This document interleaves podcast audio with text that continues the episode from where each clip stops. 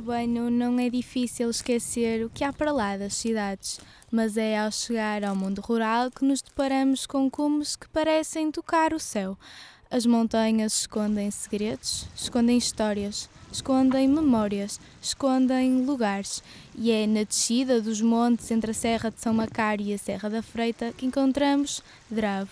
Lá, ao longe, vemos apenas uma capela branca rodeada de casas de xisto que se confundem com a paisagem. Algo inexplicável. Uma pessoa chega aqui e parece que, chega a outro mundo.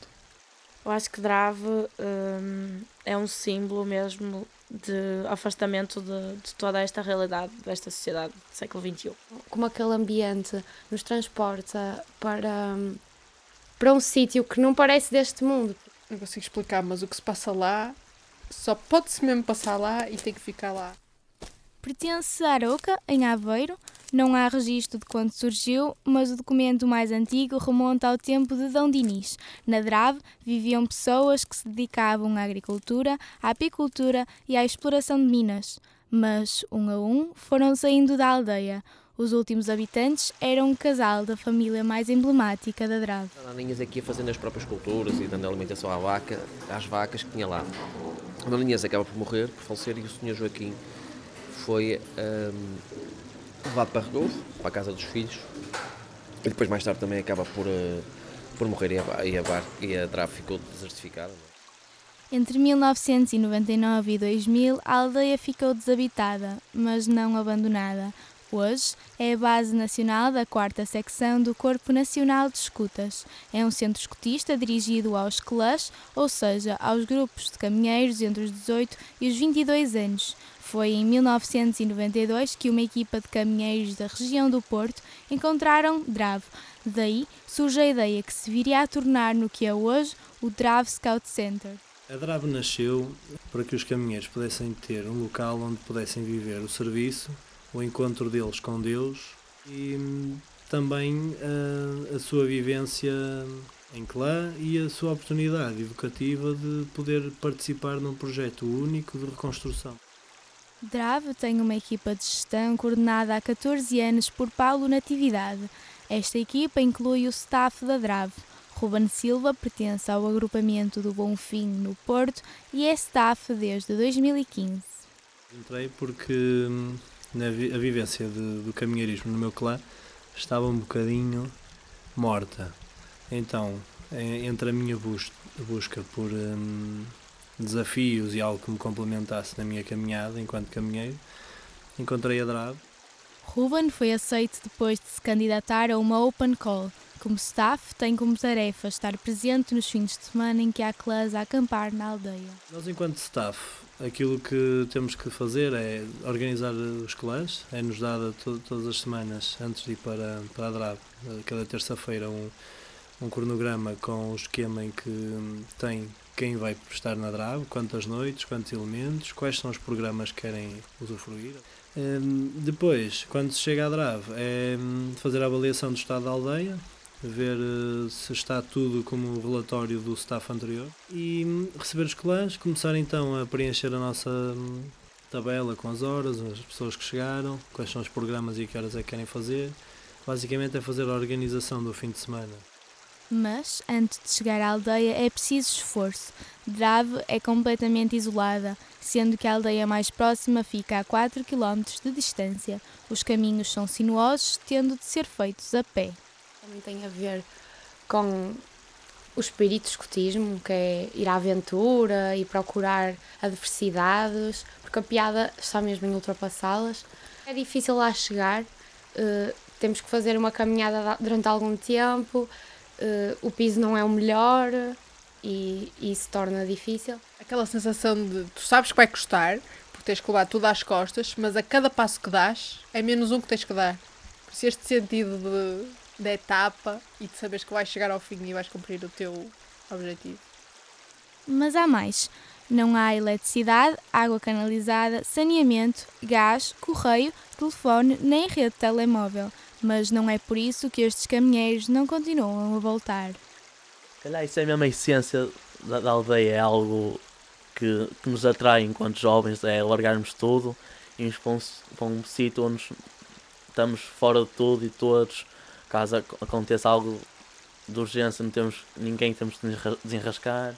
O facto de não termos rede, não podemos falar com o exterior, aquilo é mesmo, é quase um, um retiro espiritual, mesmo não o sendo verdadeiramente. Não há redes de telemóveis, portanto, ou falas com quem tens lá ou não falas com ninguém. Ponto. É mesmo conseguir nos desligar deste mundo atual, das comunicações, de tudo o que nos envolve.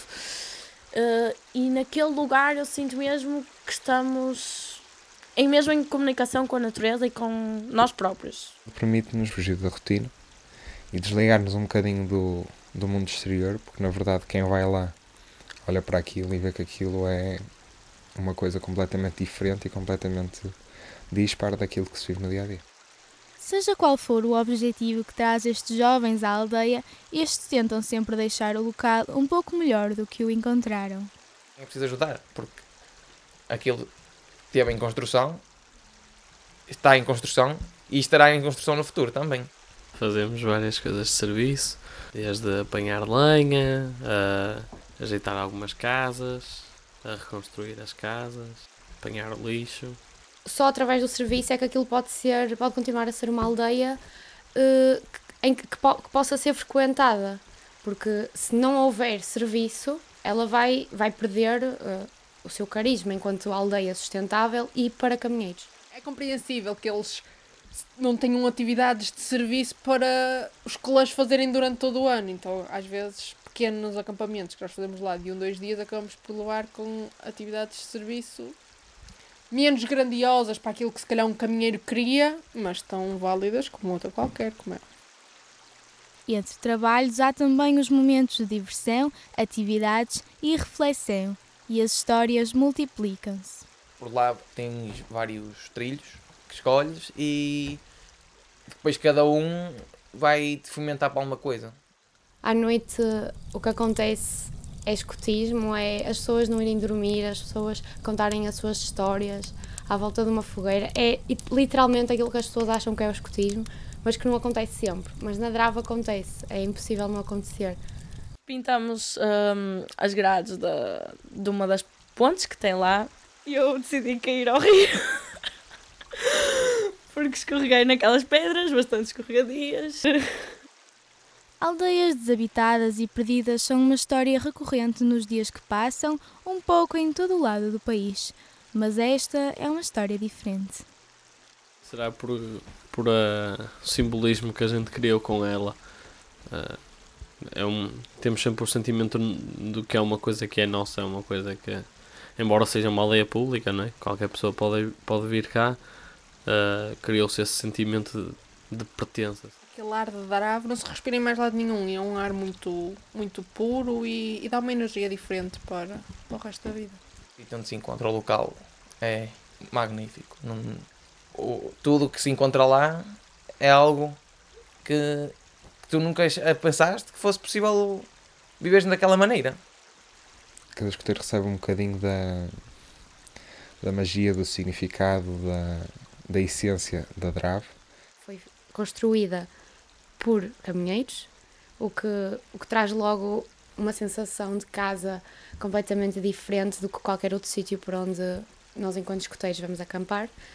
E, e por tudo o que simboliza, pelos montes, eh, pelo ambiente, por, eh, por, ser, por termos a oportunidade de, de vivermos o escotismo como não vivemos em mais lado nenhum. Faz magias. Eu acho que toda a gente que vai lá sai um pouco diferente ou um pouco melhor do que aquilo que lá entrou. Mesmo porque acho que lá é tudo vivido. É daqueles momentos em que fica mesmo.